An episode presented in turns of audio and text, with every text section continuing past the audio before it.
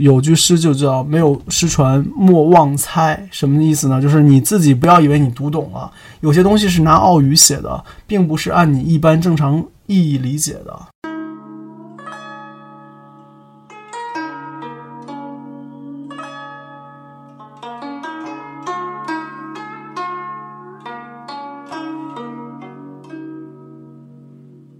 阴阳师里面，你看就有很多细节，就比如说他拿出来一个六刃试盘做他的法器，帮人还魂，什么念什么有请泰山府君，然后如何如何，然后还急急如律令。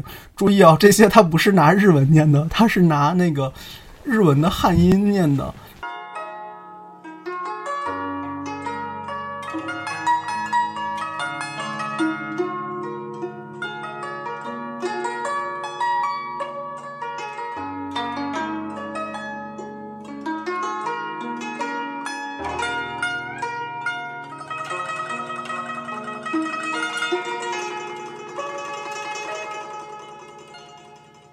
大家收听我们本期的新桃换旧符，我是主持人圈圈。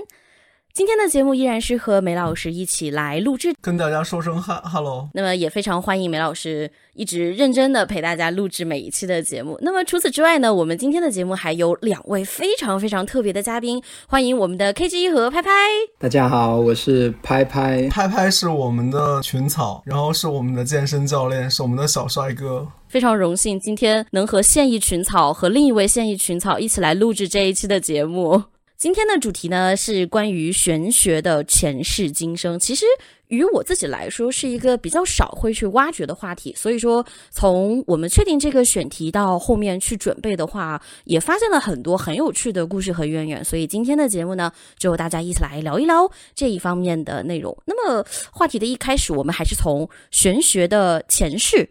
去追溯一下玄学的历史渊源。其实根据我们查找到的一些资料，应该说，可能玄学的起源可以追溯到汉武帝的时代。从汉武帝时代的罢黜百家，独尊儒术，实际上我们可以看到，在当时的知识分子，他们对于政治抱负和文化使命是有着非常强烈的追求和期待的。但是在当时的时代，可能又遇上了一些社会的黑暗动乱，呃，以及他们个人经历上的一些苦难，也使他们在精神上感到了很多的迷茫和苦。我们，那么从而也想在更深的层面上去认识人生，去超越生命，从而产生了对于哲学和宗教的探索和研究。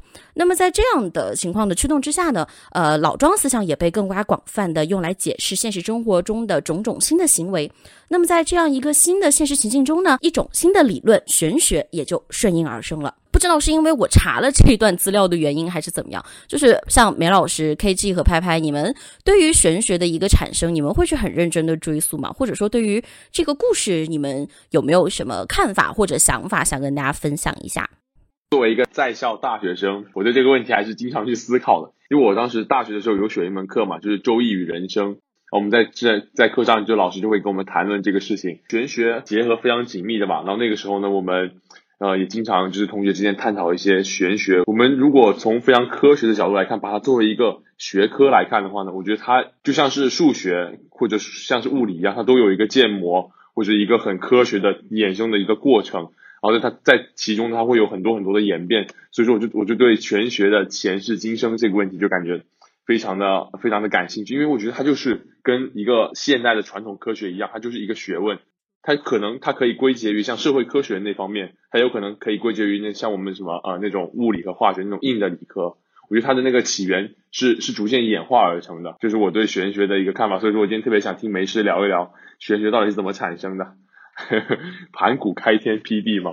之前的对玄学理解，我是认为它应该算是中国古代形而上的哲学体系中非常重要的一个部分。呃，可能我跟 KG 在这个观点上面有一点点不同，就是因为可能 KG 会觉得它是一个人文社科类的，或者是具体分类的一个分支学科，但我一直觉得说它里面讨论的不论是有无本末、体用、演绎等等，它其他的这些讨论的内容，它其实都是涉及到一个非常深层次的，就是事物它之所以存在的理由，以及它这个理由的根据是什么。所以我一直觉得玄学它是一个非常深奥，而且因为可能。呃，距离当下的时间比较久远，我们很多它最初始的一些理论成立的根源已经找不到了，所以我就觉得它是一个很神秘，而且又很难被精确的，嗯，被精确的了解所掌握的一个哲学思想吧。我来说一下我听到的你俩的表述给我的感觉。K 级在讲的呢，其实是说一种很实用的科学，科学打引号，就是说我可以去。抓住这个规律，验证它，达到实际效果的。所以他说的有数学的东西、物理东西、建模的东西，我觉得这个没错。然后拍拍说的是另外一个角度，拍拍提到了一个很重要的词，叫做“形而上”，“形而下谓之术，形而上谓之道”。那很大程度上讲，古人其实是不舍本逐末的。什么是叫舍本呢？舍本就是说我离开道去谈术。那我们现在其实更多的是讲技术嘛，所谓技术，技术就是做的是实用科学的东西。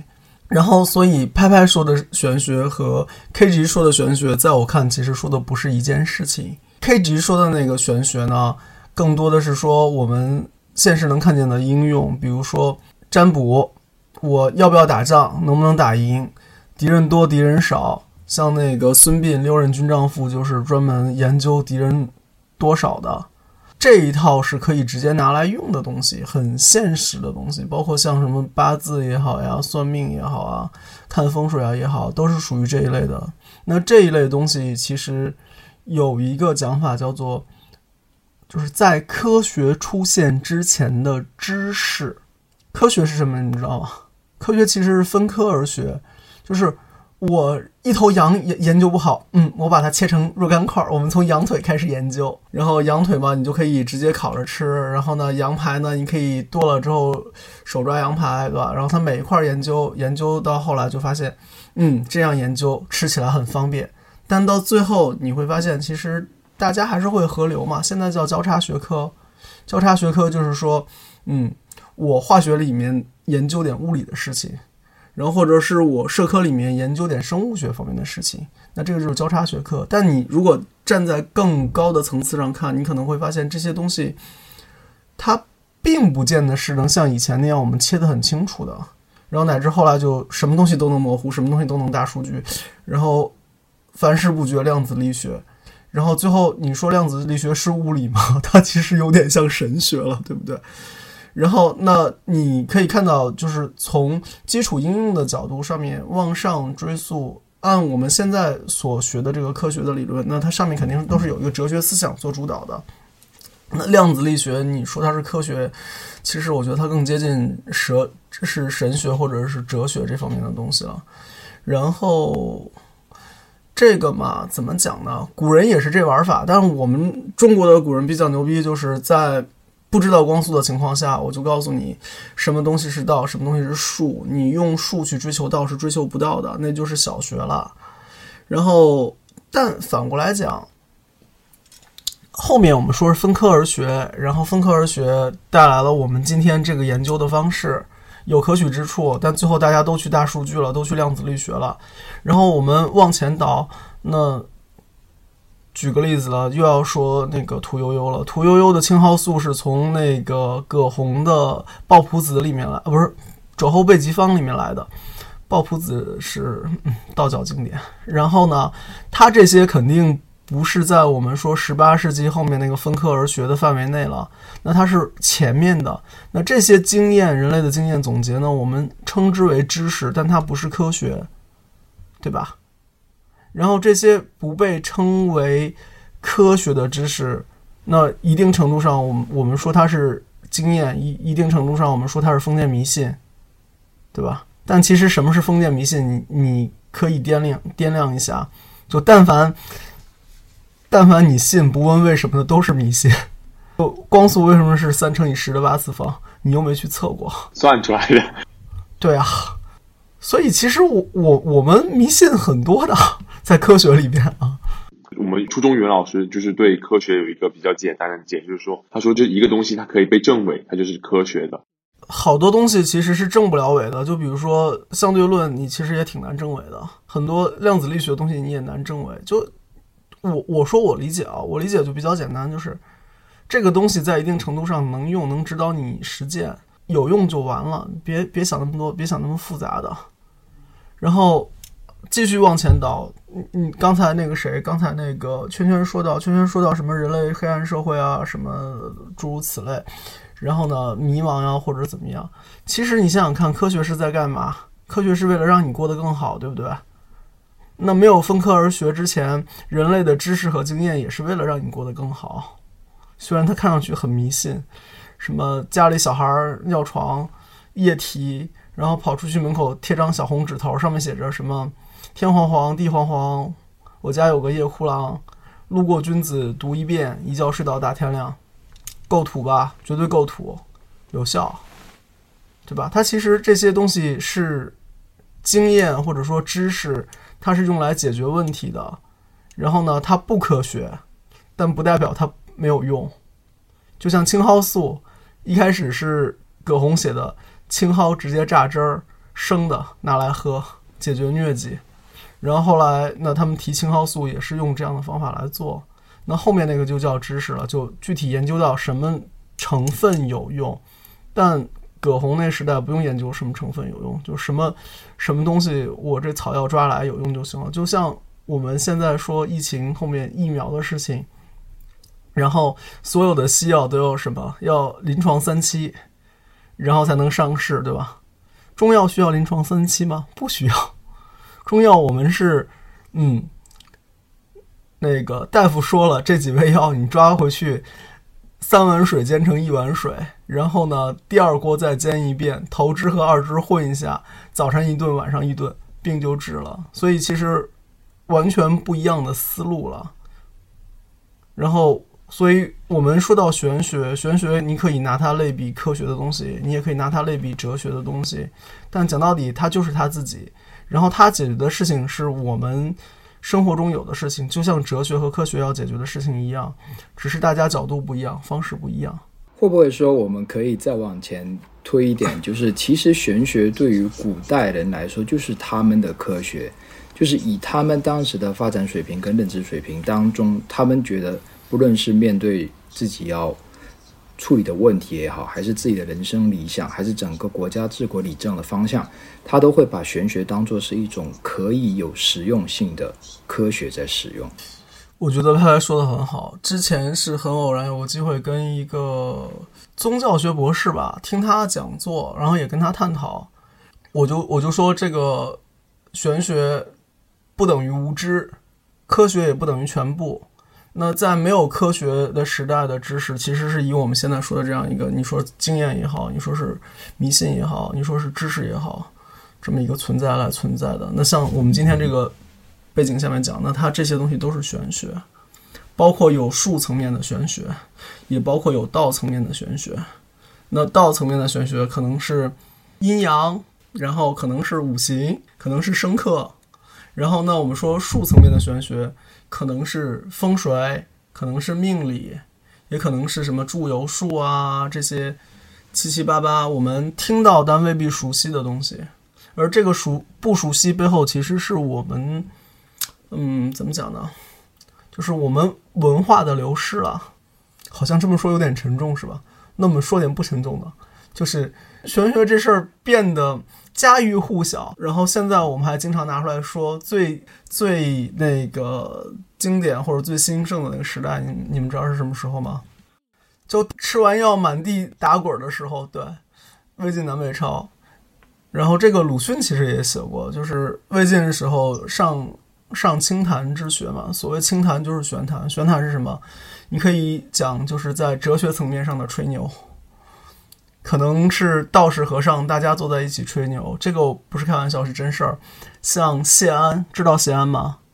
那个晋的宰相，也是大家族大世家。然后呢，那个时候有个和尚叫知道林，知道林是哪里人？知道林是胡人。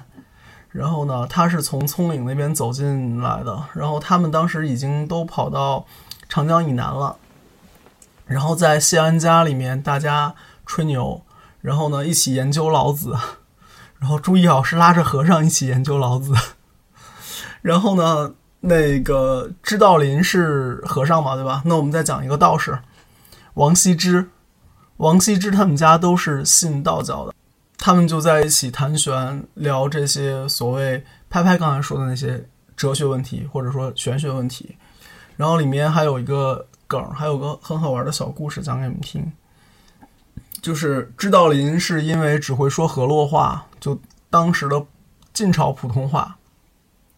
中原地区的话，然后这个据说是后来变成了闽南语，也就是我们 K 级的母语，然后也是我的母语，对，也是你的母语。我们两个其实都是。你俩，你俩一个是泉州，对吧？对，我在泉州长大。然后那个泉州，我记得还有一个很典型的那个，就是传统音乐叫南曲嘛，南音。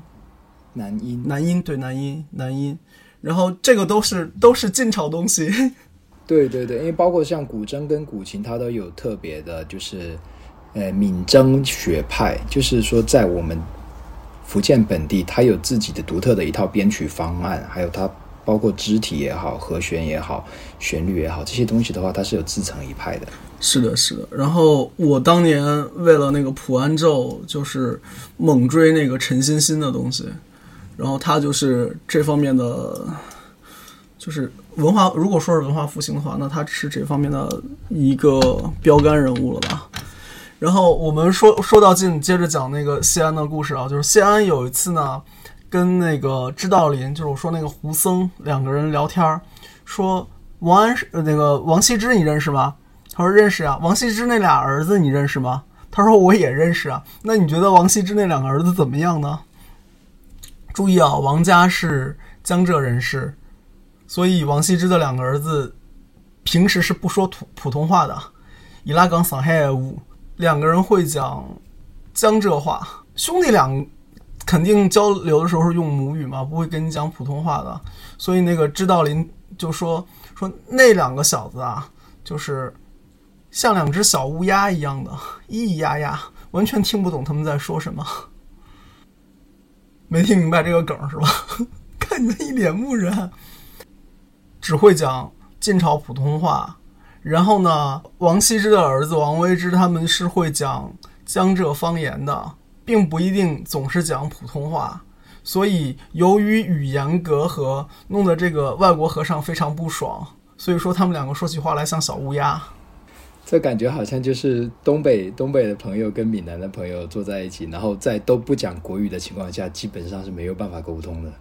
然后，所以就是那那个时候，那个时候就是这种文，你说它是文化上交流也好，你说它是那个文化上面相互的这种促进也好吧，反正我们我们的玄学从来都不只是我们汉人自己的。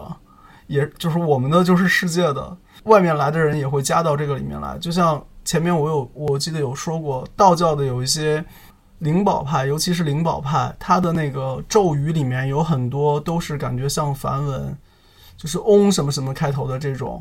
这些东西有个讲法是葛洪当年跟他老婆鲍姑去印度支那半岛度蜜月，然后跟当地的婆罗门。有交流，有技术交流，然后引进回来的技术，然后这套东西现在在道藏里面还有，而且很好用。这个就是我们说的所谓技术层面上的东西了，就不是我们原本说的那个形而上层面的东西了。那不管是形而上层面的东西还好，这个形而下技术层面上的东西也好，其实我们的这个玄学里面混了很多世界的东西，世界的我相信也有混我们的东西。然后我们中国人有风水，印度人也有风水。印度人说他们的风水是从阿育吠陀来的，然后我们的风水那就是我们所谓中国人祖传的这套。然后结果有一次我去旁听别人的那个印印度风水的东西，发现哎，他们东北角是容易通灵的，跟祖先有关系的。跟神明有关系的，然后我们的风水里面东北角是什么？鬼门，这个我讲过吧？鬼门，然后也是会跟灵性的东西有关系的嘛？那你就很难说说到底是我们影响了他们，还是他们影响了我们？再有个更常见的就是一个月多少天，然后那个二十八宿是印度人影响我们，还是我们人我们影响印度人，对吧？那这些其实都是出现在科学之前的知识。对吧？那这个东西在玄学系统里面是有大量应用的，包括以前的那个军，就是所谓军国占星，什么星走到哪里了，然后司天监看一下说，啊不好，大王哪里哪里可能后面会有灾荒，或者是啊哪个大臣可能会篡位或者怎么样，然后哪个大大臣可能会因为什么星走到什么位置会凶死，然后诸如此类。那这种东西我们有，印度人也有。大家玩法不太一样，像前面疫情不是有个印度小哥就被炒得很火吗？号称是阿育吠陀占星，所以一说阿育吠陀，好像里面什么东西都有，对吗？然后那是他们的一个所谓很文化内核的东西。反过来讲，我们也有也有我们文化内核的东西，然后二者之间其实是有交流的。像我们有七正四余、国老星宗，也是占星。那我们说着说着这些，其实又都回到技术层面上的东西了。就是刚才 K G 讲的那一类玄学了，拍拍给我们讲点好玩的吧。拍拍有有看到什么，在网上看到什么，或者是自己知道些什么，就是关于玄学比较有意思的东西呢？我自己的话，因为之前对这一块了解不太多，然后这一段时间以来，我包括说去收集了一些东南亚各国啊，然后还有一些。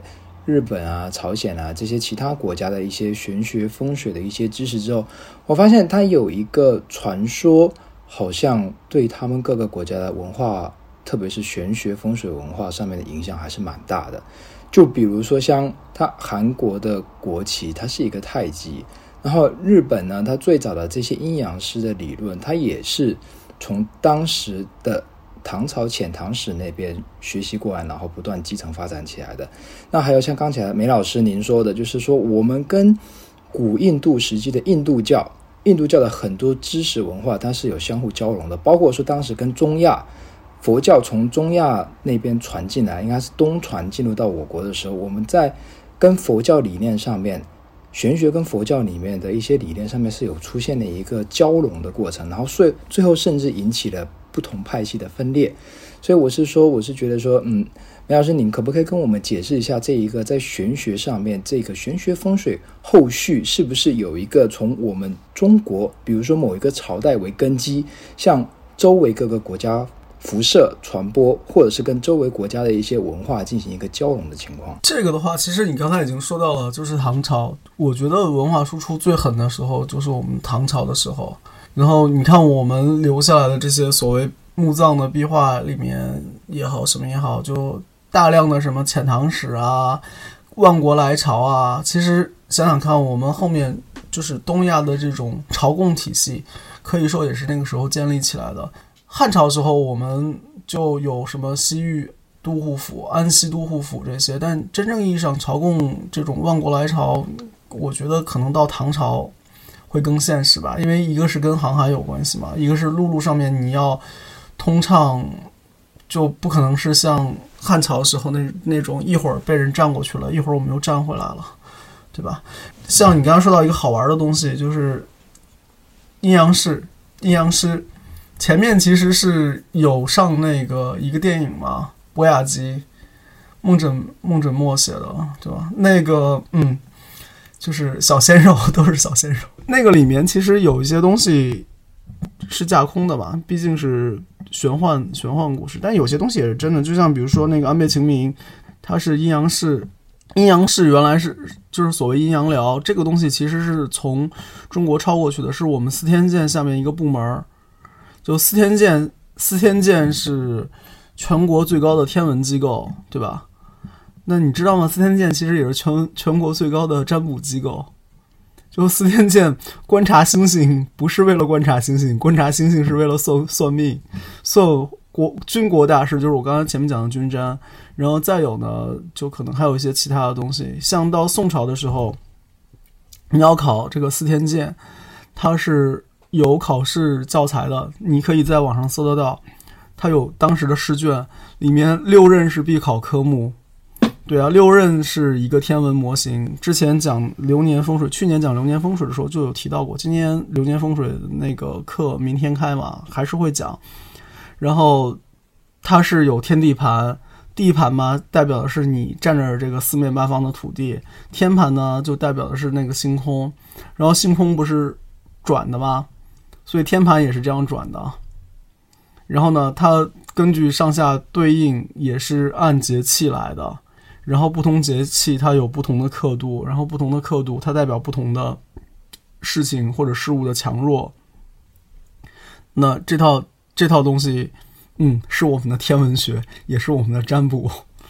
然后这个东西传到日本去，好玩是什么？你去看那个老版本的那个野村万斋，对，野村万斋的那个阴阳师里面，你看就有很多细节，就比如说他拿出来一个六刃试盘做他的法器，就是我说的这个六刃占卜的那个天文模型。然后六刃试盘是他的法器，然后他这边做法帮人还魂，什么念什么。有请泰山府君，然后如何如何，然后还急急如律令。注意啊，这些他不是拿日文念的，他是拿那个日文的汉音念的。然后你基本上能听得出来，他在念的其实是我们这些道教的东西。然后那你可以理解说，那个阴阳师这个东西背后其实是有中国文化、中国传统的这套玄学的东西、道教的这些东西在里面的。然后说到佛教的。开始之前其实就提到了，你来讲，我来补充好了。好的，梅老师，那我大概知道您刚刚说的那个意思。我还有一个问题想问您一下，那我们目前可以了解到的是，大概是从魏晋南北朝时期开始，就是有一个佛教大量的向当时的东亚，也就是我们。中国这个古中国的这个地方进行一个传播的情况，那玄学又是怎么样跟佛学的这一些相关的理论观点产生一个共鸣，或者说产生一种化学反应，然后诞生出一种新的理论呢？这个里面分划分两头说吧，还是说唐朝？就是拿一行的事情来讲好了，就是原来从印度传进来的东西里面是没有，至少没有明明确的关于拜斗这件事情。拜北斗七星这件事情，但是会有魔力之天，魔力之天是七只小猪拉着，那七只小猪就是北斗七星，但是不存在有拜斗这件事儿。然后拜斗这件事儿呢，是我们一个道家的玩法。然后道家的这个玩法呢，后来由于僧一行的关系，僧一行有个很有名的故事，就是把北斗七星引下来见那个唐明皇嘛。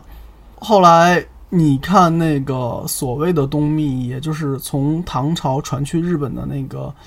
中国的密教，开元三大士建立的那个密教，那它的经典里面就有，就是你看大正藏里面密教部里面就有一个是跟北斗七星相关的，而写这个仪轨的人是谁呢？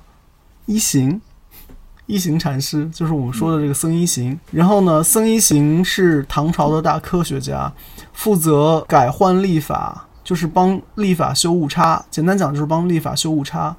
然后呢，他是原本是道士，去研究什么杨雄留下来的东西。杨雄是谁知道吗？汉朝人。然后他照着那个《易经》的格式，自己写了一一套叫《太玄经》。《太玄经》对应的太玄术，现在在六壬里面还在用。然后《太玄经》呢，就是我们《易经》是阴阳，然后有三个爻，对吧？就是二乘二乘二。然后呢，在上下内卦、外卦两个卦，然后最后就到六十四卦了嘛。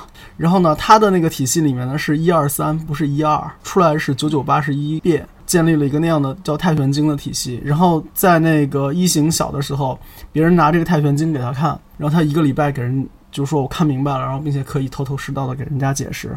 那明显这是个道家玩法嘛，不是个佛教玩法。然后后来他说，听说那个天台宗。佛教的了，有很好的历法，或者是有很好的天文知识演算的东西，他又跑到天台山去求法，然后后来就有个讲法叫做“一行到此水倒流”，就说的是那个一行在天台山的故事。所以你可以知道，那个僧一行前面是道教的东西会玩，后来跑去天台宗，然后会汉传佛教的东西了。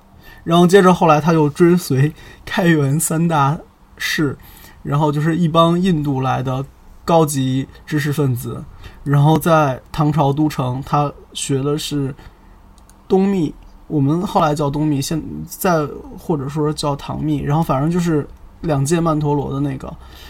后来他师兄弟吧，惠国我记得是他师侄还是他师师师弟，我忘记了。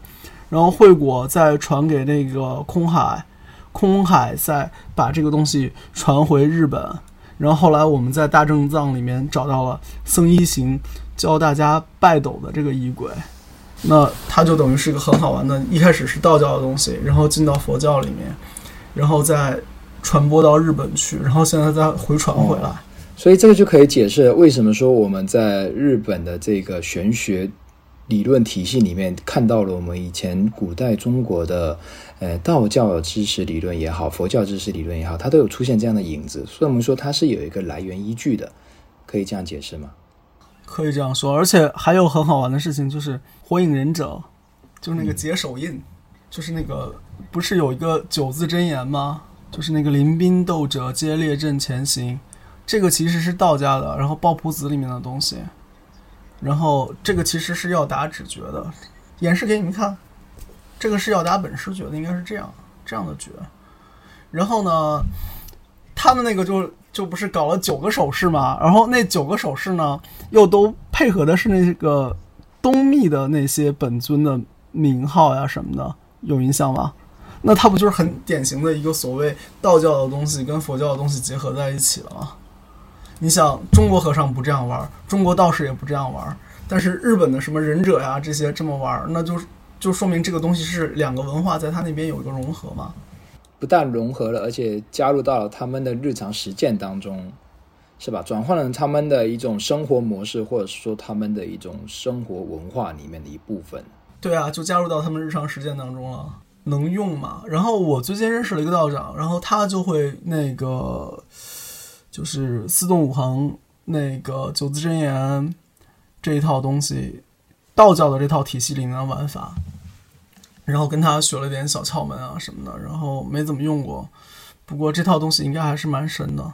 但说说回来，就是这套东西现在在中国还能有流传，是件蛮震惊的事情。因为你像那个《抱朴子》里面有提到这个东西，然后呢，咒语其实是不全的。然后呢，指觉是没有的，然后那个图是怎么来的呢？它也是不画出来的，对吧？那有些东西，包括在道藏里面，它也是说此处口供师传，什么意思呢？师傅的师啊，就是你必须是师徒口口相传的东西，并不是说我这么隐晦保密的东西可以直接写在书面上，让人就轻易得到的。那不让轻易得到，其实是怕传给。传给歹人，就怕不好的人学了这些东西，所以也是因为我们有很多东西怕别人学坏，所以呢就传着传着就不传了，不传着不传着，最后这个东西就消失在历史长河里面了。是梅老师，就是说像您这样子说的话，那。呃，师徒制的一个好处就是可以保证宗门的一些核心的，应该相当于是行业机密一样的东西，可以不外泄，避免被外人所知。但它最大的缺点一点就是，它容易在可能是几千年或几百年的这个传播代际之间的传播的时候出现遗失，或者是错漏，或者甚至是被彻底的改变，然后变得说它跟原来的理论观点。截然相反的这个情况，那如果遇到这种情况的话，我们要怎么去分辨现在有的这些理论知识里面，它究竟有多少是残缺的，有多少是假的，或者说是跟它一开始的初衷是完全不一样的部分呢？就玄学这个行当里面有一句很经典的话，叫做“真传一句话，假传万卷书”。就像你，你也在道长那个群里面，对吧？然后道长其实讲了一些很重要的东西，都不是用嘴讲的，是转发他之前讲过的。但是呢，他也不会点那些东西是重点，但是其实是告诉你们都告诉你了，但是他不会把它圈出来。就像市面上的风水书一样的，也有很多都是假的，然后里面可能一两句话是真的，但凡真话就是我只说一遍，我只说一次，然后不会不会是写在让你特别注意的地方，然后也不会三令五申。然后像那个《玉齿经》，《玉齿经》的话，它是有两个版本的，一个是五言、七言五言的，还有一个是七言的，就是上句七个字，下句五个字的版本是市面上普传的版本。其实原本的版本是上句七个字，下句也七个字，但这个嘛，你不拜师，你师傅不高兴教给你，你这辈子也见不到，对吧？然后。师徒制有师徒制特别好的地方，当然你也说了那些弊端。那我们换个角度来看这事儿啊。拍拍，你姓啥？你姓苏对吧？那就好像，那你儿子也姓苏，你爸爸也姓苏，那姓苏的是一代一代传下来的，对吧？然后呢，有一些姓，就比如说我们说原来还有姓姬姓的，有姓姒姓的，姓姒姓的是大禹的嫡传，姓姬姓的呢就是周氏嘛，对吧？然后呢，很多很古老的姓后来就都没有了，然后很多很古老的大姓后来传着传着就只剩个把人了，对吧？那这是为什么呢？就是你人尚且，家族尚且会有衰落，更何况学派呢？对吧？然后还有一些学派就比较喜欢闹事儿，比如说墨子、墨家，对吧？什么事儿都管，人家打仗，他们就去做和平主义者，然后所以墨家基本上就没得传了，就被干掉了，或者说就现在真有人跟你说他是墨家的，你也未必会信了，对吧？那像我说我是那个盲派八字传人，七十几代，七十七代，然后祖师爷是谁呢？祖师爷是东方朔，汉朝人。那老师说，我给你这样说的时候，你会信吗？然后杨公，我是三十八代。那往前数，我可以告诉你，那个刘伯温是二十代。然后第一代他就传了那几个有名的徒弟，刘江东，然后那个曾文山，然后还有还有那个廖晶晶。然后呢，后来刘江东又传了叫谭文墨，他女婿。然后谭家就后来又往下传，传到谭宽，谭宽传给刘伯温，如何如何。那我能跟你理这些一代一代的事情，你就知道大概啊，这个应该是真的，因为编不能编这么详细嘛，对不对？然后，但是有一些东西反过头来，像那个孟尝不是孟尝，是不是孟尝君啊？孟尝君说的吧？他说玄孙之孙为何？就小时候他就跟他爸说：“你把钱都留给谁啊？”他爸说留给儿子，儿子再留给孙子，孙子再留给重孙，然后重孙再留给玄孙，然后再往下留。然后他就跟他爸说：“后面的你都不知道应该叫怎么称呼了，你给他留啥呢？留得到吗？”那反过来讲，就是学术也是这样，好的东西可能历史上曾经出现很多，但是随着这些家族的没落，这些东西就都不见了。但就算不是以家族的方式传承，有些真的东西也还是会不见。举个例子啊，你们知道那个《黄帝内经》这本书被发现并且史料记载是在什么时候吗？是在王莽的时候。王莽之前，刘向父子两个人在编纂天下所有的书的时候，这本书才被记录在册了。而这本书记录在册之前，它其实是以民间师承的方式在流传，并不是公诸于世的。然后他不公诸于世，特点就是师傅告诉你，这个里面一加一其实是要写一个王字，而不是要告诉你一加一等于二，对吗？然后呢，传着传着呢，就变成了，哎，你也看见这个数，我也看见这个数，一加一嘛，谁都知道它是等于二啊，怎么会是王字呢？告诉你一加一等于王字儿的，这个就是属于有失传的，里面有一些东西它就是奥语，它就是故意这样写，它就是跟你打哑谜的。你表面上看它成一加一等于二的，那这个就是你表面理解而已，未必真的是这么用的东西。这个现象其实，在风水啊，或者是法术啊上面，其实是蛮常见的。有句诗就叫“没有失传莫妄猜”，什么意思呢？就是你自己不要以为你读懂了，有些东西是拿奥语写的，并不是按你一般正常意义理解的。感觉就好像说，历史它本身就是有存在的诸多的不确定性，就好像历史虚无主义一直觉得说，历史是没有办法被百分之百真正的还原的，因为你不管从任何一个角度来看，可能同一段历史它都可以有不同的解读，而这些不确定性呢，它可能永远都没有办法解决。那这种不确定性就是可能性。那每一种可能性，它就代表着一种可以被解释的意义。玄学玄学层面上还有更深的东西，就比如说有些东西失传，失传了之后会怎么样？不怕失传，藏传佛教那个叫伏藏，有的埋在某些地方了，有些埋在某些人的识海里面，埋在他意识里面了，潜意识里面了。然后有一天这些东西会被挖出来。然后呢，道教的就更牛了，教法叫做梦传，就是他睡着的情况下。哎，有个白胡子老头在他梦里教了他点东西，他后来就会了，然后他再把这个东西写出来。为师提到这个，我就想起我昨晚做了一个梦，就是我昨天晚上很奇怪，我昨天晚上在睡觉，然后我就梦到，就是我进了一个一个一个祠堂里面，然后有有一个道士，就是有一群人在旁边，有个有个道士，就是他像是一个很神秘的组织，然后有一双手是黑色的，只有一双黑色的手把我拽住了。我这时候呢，有另外一个师兄走过来，摁住我的眼睛，我就好像看到了我的过往和前身。就昨晚昨晚做了一个梦，然后我就醒了，然后我就跟我妈说，我做了这个梦，然后她说就是很就有点小恐惧。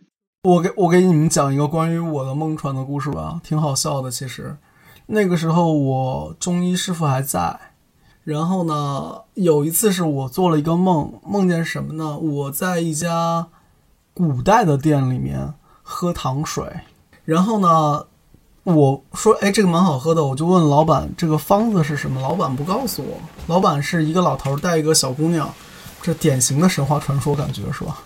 然后。那个小姑娘做什么事儿了呢？就说：“那你自己尝尝看呀。”然后我就捧着了一个大海碗开始喝那个糖水，然后我愣是捧着那大海碗，就是猜出了它里面都放了什么东西。然后后来我醒了，我就把这个方子给记下来了。然后后来我还跟我中医老师说起这事儿来着，然后我中医老师就笑我说：“哎呦，你这还梦传个糖水方子？”其实就是我们可以被。被普通民众或者说被绝大部分人了解或者知晓的，基本上都是像梅老师您说的木船或者是洞船，就是像敦煌莫高窟一样，就是高僧们把经书经文然后封存在一个洞窟里面。如果不是因为后面那个道士，然后哎在发沙尘暴的时候把这个门吹开，然后这个道士进去发现了这个藏经阁，那可能这些东西到现在我们也不知道，是吧？然后还有一个例子。对，还有一个例子，就好像当年司马迁写作这个《史记》的时候，大家一直觉得说《史记》应该算是填补了上古时期中国史学的一个空白。但是，呃，我有了解到说，他有一个情况，就是西晋时候有一个盗墓者叫做否彪，他他当时呢是在洛阳那一带的时候挖墓的时候，挖到了当时战国时期魏国的第四任国君啊魏襄王的墓。在这个墓里面出土了一本非常重要的编年体史书，是《竹书纪年》。竹书纪年，对对。那《竹书纪年》呢？它这本书挖出来之后，发现有非常多问题是什么？是它里面的记载跟《史记》上面有大量的误差。就比如说上上三代往前数，那个尧舜禹是禅让的，这是我们平时史书里面写的。然后后来那个《竹书纪年》里面写的是，他们的权力更迭全都是。抓起来关禁闭，然后搞政治斗争。是的，是的，是的，这就是这样的情况。就是说，他这样的话就变成了说，其实他本来所谓的禅让的美言是假的，他有可能其实是篡位，他完全就是一个正常的一个篡位阴谋而已。所以说会有说，那个历史永远是历史，历史永远是成功者书写的吗？对，因为因为史学上面有一个原则，我记得是叫做孤立，呃，孤证不立，就是说只有单。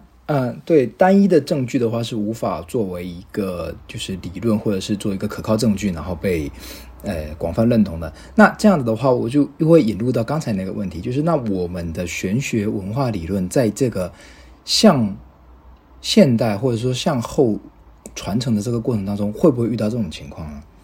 就是我们只有单证据遗传某一个理论，或者是只有少量的。某一派的知识是单线传播的，但是我们会不会在这过程中发现，其实不同的家之间的误差其实非常大？就是反正肯定真的假的都有嘛，对吧？最后是那个下手见真章的东西。但是我们反过来讲，这个孤证不正对不对啊？我们举个最简单的例子，你现在是互联网时代，自媒体。然后我们听到的，或者是我们看到的，其实都是别人想让我们听到、想让我们看到的。说白了，别人给钱让我们看到的，也不见得是权力意志。就比如说，有些东西是主流价值观嘛，这个你可以说我们想知道嘛，也未必，对吧？但是绝对是他们想让我们知道的。那这个层面上，举个最简单的例子，有一个人可能他知道一个什么东西，然后有另外一帮人想封杀他。那你最后单取这个时间点的东西来说的话，你看到了，就那一个人是在说真相的，大家都是在说，在说假象的，但最后假象的声音往往是能盖过真相的声音的，对吗？那如果是假象声音能盖过真相的声音，反过来讲，那不就是孤证吗？然后孤证不正，不就是在说这个被盖掉的声音是假的吗？它不就真假就翻了吗？所以孤证不正这个事儿很很难讲说它是不是对的，它可以是谨慎的，但它未必是对的。然后再退一步讲，就是你得了一个价值连城的宝贝，你又不像那个卞和一样的说，国王啊，你一定要收下，这绝对是块美玉，你剁了我腿，我还要来给你献这块美玉，对吧？现在人没有这种执着，那更多时候就是我有个宝贝东西，我是秘而不宣的，我也不愿意拿出来讲，除非我后面想靠它赚钱或者怎么样，我才会拿出来讲。多数时候，现在人有宝贝是不会拿出来的。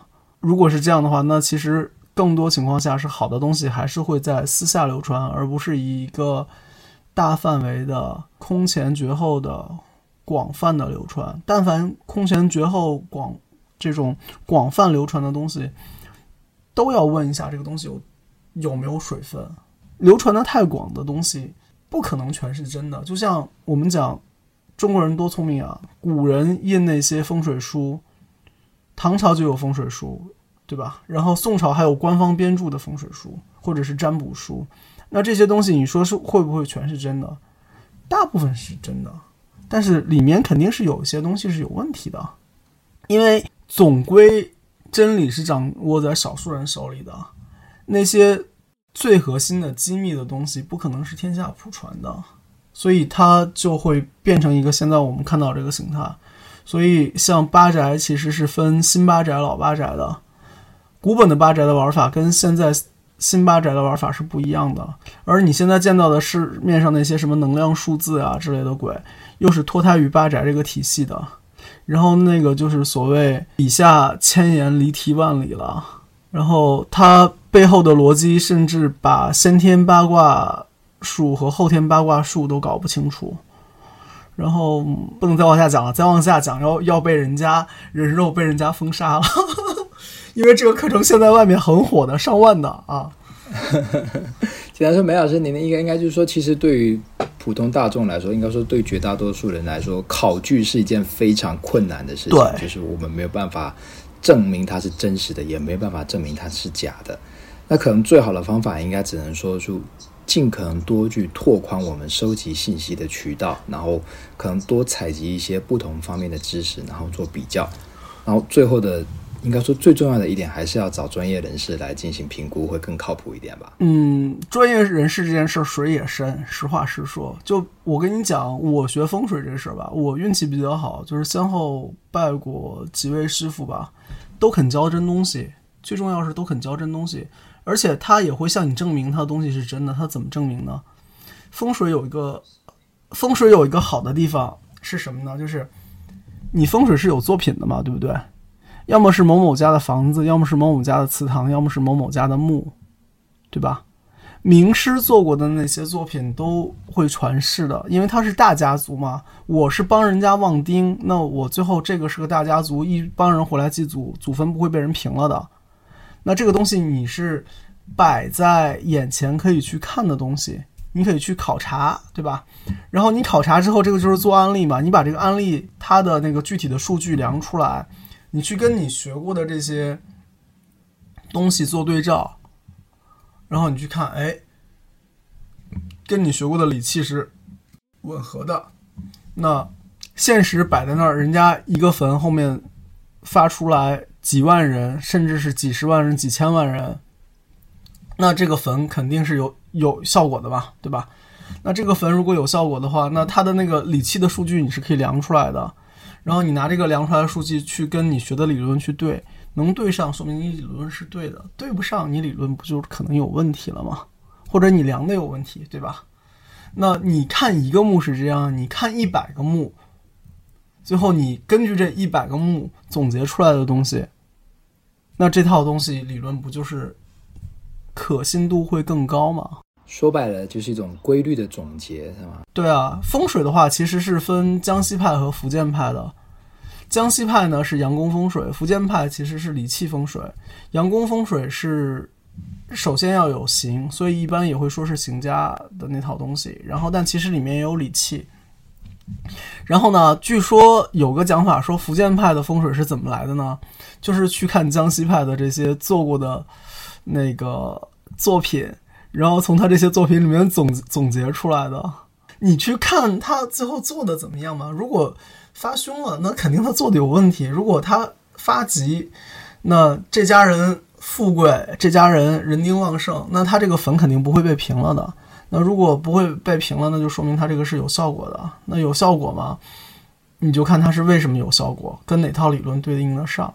那我我是等于是所谓捡便宜了，就是师傅之前都做过这些事情了，直接就交给我们了，直接就是给你讲完理论，把这堆案例一丢，说告诉你谁谁谁他们家是什么山什么相，然后那个用的是哪条理，然后呢对应的是什么样的理气。然后最后他这做了一个是什么局，所以他能发多少丁，然后能什么时候发富贵，那就我们这个年纪人们就省事儿了呀。然后反过来讲，那古时候为什么说那个地理先生是满山走呢？你要去看坟呐，你要去看别人的作品啊，然后你要自己再找合适的地方，那你不满山走，你怎么能找得到地呢？对吧？现在方便很多，现在你不管是。高铁、大巴，就你要去这些荒荒郊野岭的地方，中国已经做到恨不得村村通公路了。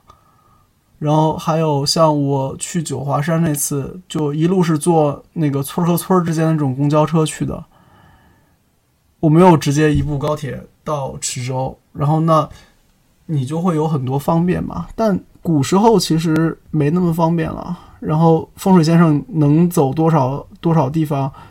也没多少地方了，但是你现在你作为一个风水先生，你可以全国知道有著名的这种坟啊什么东西的，你就都可以去看，然后你就可以去总结这些知识。哦，我就说没事，就是比如说，当你总结完这些知识之后，你会传传给下一代人吗？比如说，你有传代的义务吗？不，我我是我是被传的那一代，然后下一代下一代再说。还是回到刚才说那个师徒制的问题吧。师徒制的问题最大的就是说，学会徒弟饿死师傅嘛，对吧？这是最常说的事情。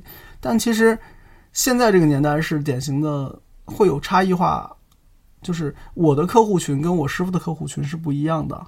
然后呢，我也可能就是有一个大客户，他这个工作量很大，我一个人完成不了，那我可能会叫我师兄弟，甚至请我师傅出山一起来做这个事情。所以这个玩法跟古时候也不一样。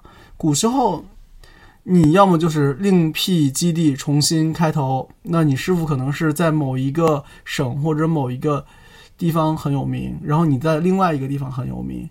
那现在就是你们可以在互联网上都很有名嘛，对吧？中国多少亿人口呢？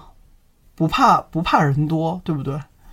越多的人参与到这里面来，他就会越可能出一些很厉害的风水师。就是，比如说人类的那个科学上的推进中，都可能是一些科学的巨人，像爱因斯坦这样的人物。就是说，有没有可能，就是说像你们这样的风水师，你们游历了国内的山川大海，看遍那种名山名木之后，你集各家的大成，重新就是，呃，开创一套新的一种。你是自立一派是吧？别想了，自立自立一派这事儿别想了。但是有有一点是，就是说，因为我们收集的基础案例应该相当于是实验样本，它变得比以前要丰富的多。这应该也是现代社会对玄学的一个帮助吧？就是我们可以参考的参照案例变多了，所以我们可以证明这个理论的真伪的准确度就提高。呃，肯定是肯定是这样啊。但我感觉这个拍哥就是就是我感觉有一点就是说，这个数据量还是太小了。我觉得对于计算机来说，你们就算把所有的。中国国内任何一座墓，它的所有的指标，所有的那种，你把就是我们各种立体扫描一遍，我们给它去做一个呃那种呃很很就是很比如一些简单的那种数据分析，我们可以得到巨海量的数据。K G，我先泼你一盆冷水啊！你的研究方法有问题。我讲一下为什么说你研究方法有问题啊？第一是古时候这些风水书很贵的，现在 P D F 一堆，对吧？都是扫描本、影印本，那你很容易拿到这些，所以你今天能看见的任何书籍，都比古时候同类研究这个人、研究这个行业、研究这个科目的人看到的书要多，对吧？然后变伪这件事情不难，为什么说变伪这件事情不难呢？刚才说了真传一句话嘛，这个书里只提一句，那个书里面也只提一句，你这句话总归是能看见好几遍的。你总归看见好几遍的时候，你就知道这个事儿是真的嘛，对吧？就我在一本书里面不能保证只看到真的东西，但是我多看几本书，那可能我就能把里面真的假的东西、高度概括的东西能凝练出来。如果能凝练出来的话呢，我就可以去更有针对性的去变伪嘛，对吧？所谓真传一句话，就是你最后理出来了大概十句八句，你可以拿这十句八句去试去套，然后有一些就是真的，有一些就是假的。大家都说假的，那就是故意挖的，大家都挖的坑，你是门外人。然后大家如果都说到提到的，你试下来是真的，那就是真的是真东西。你们知道那个审视悬空怎么来的吗？不知道谁是悬空是怎么来的？就是审视悬空是审视悬空学，呃，对，可以这么讲。但审视悬空呢，在香港其实前面二十年蛮流行的。然后呢，悬空审视悬空特点是什么呢？复杂。为什么它会这么复杂呢？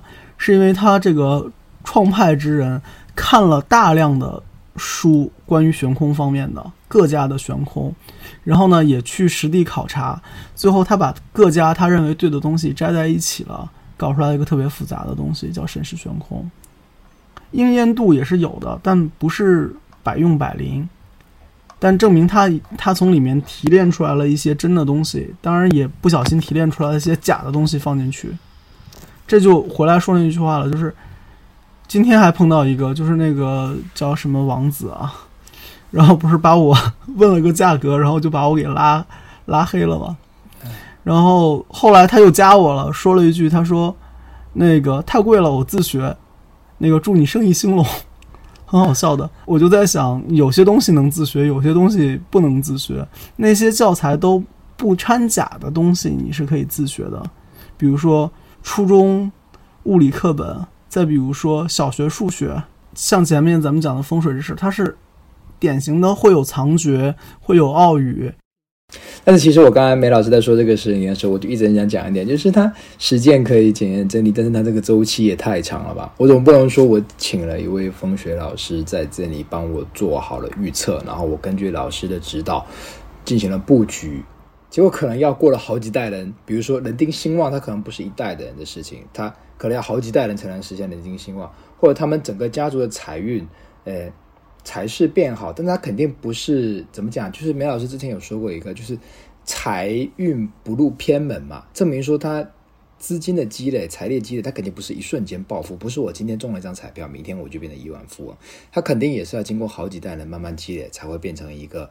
Old money 嘛，就是一个就是像贵族一样的财富积累的过程。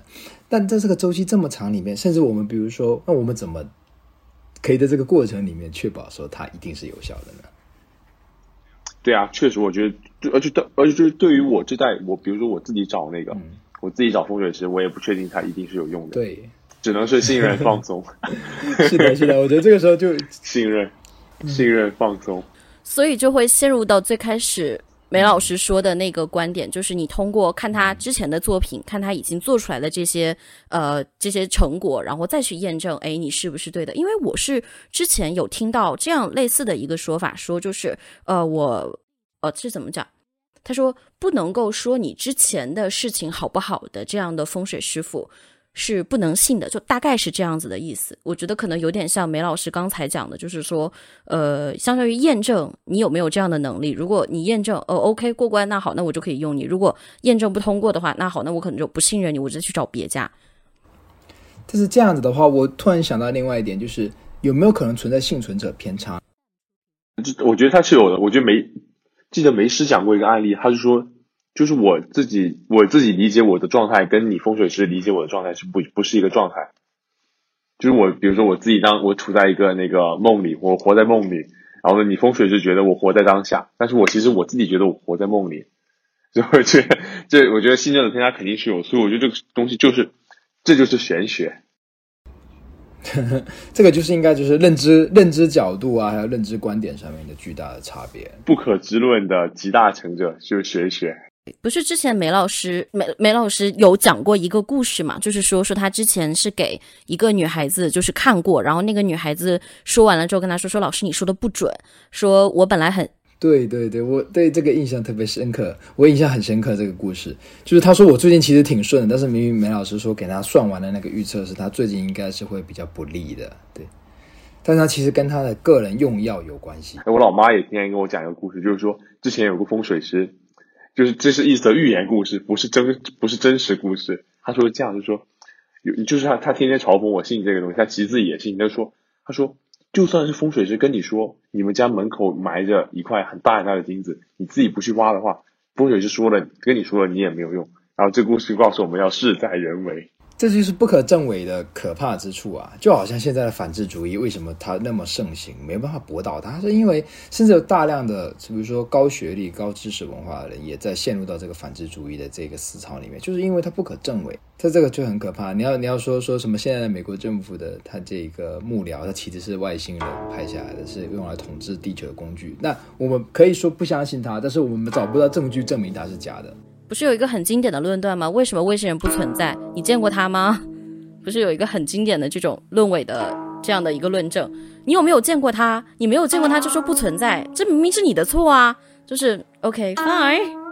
哦，庄周梦蝶，啊，不是那个什么，就是他们两个在在在桥上跟鱼说：“你不是你不是鱼，你怎么知道鱼不？”对啊，子非鱼，安非鱼之乐。对，那子非吾，安知吾不知鱼之乐？是吧？那所以说，那这种，对，归根归根结底就是人跟人的心灵，因为他没有办法沟通，所以他这种心灵的隔阂就会永远都存在。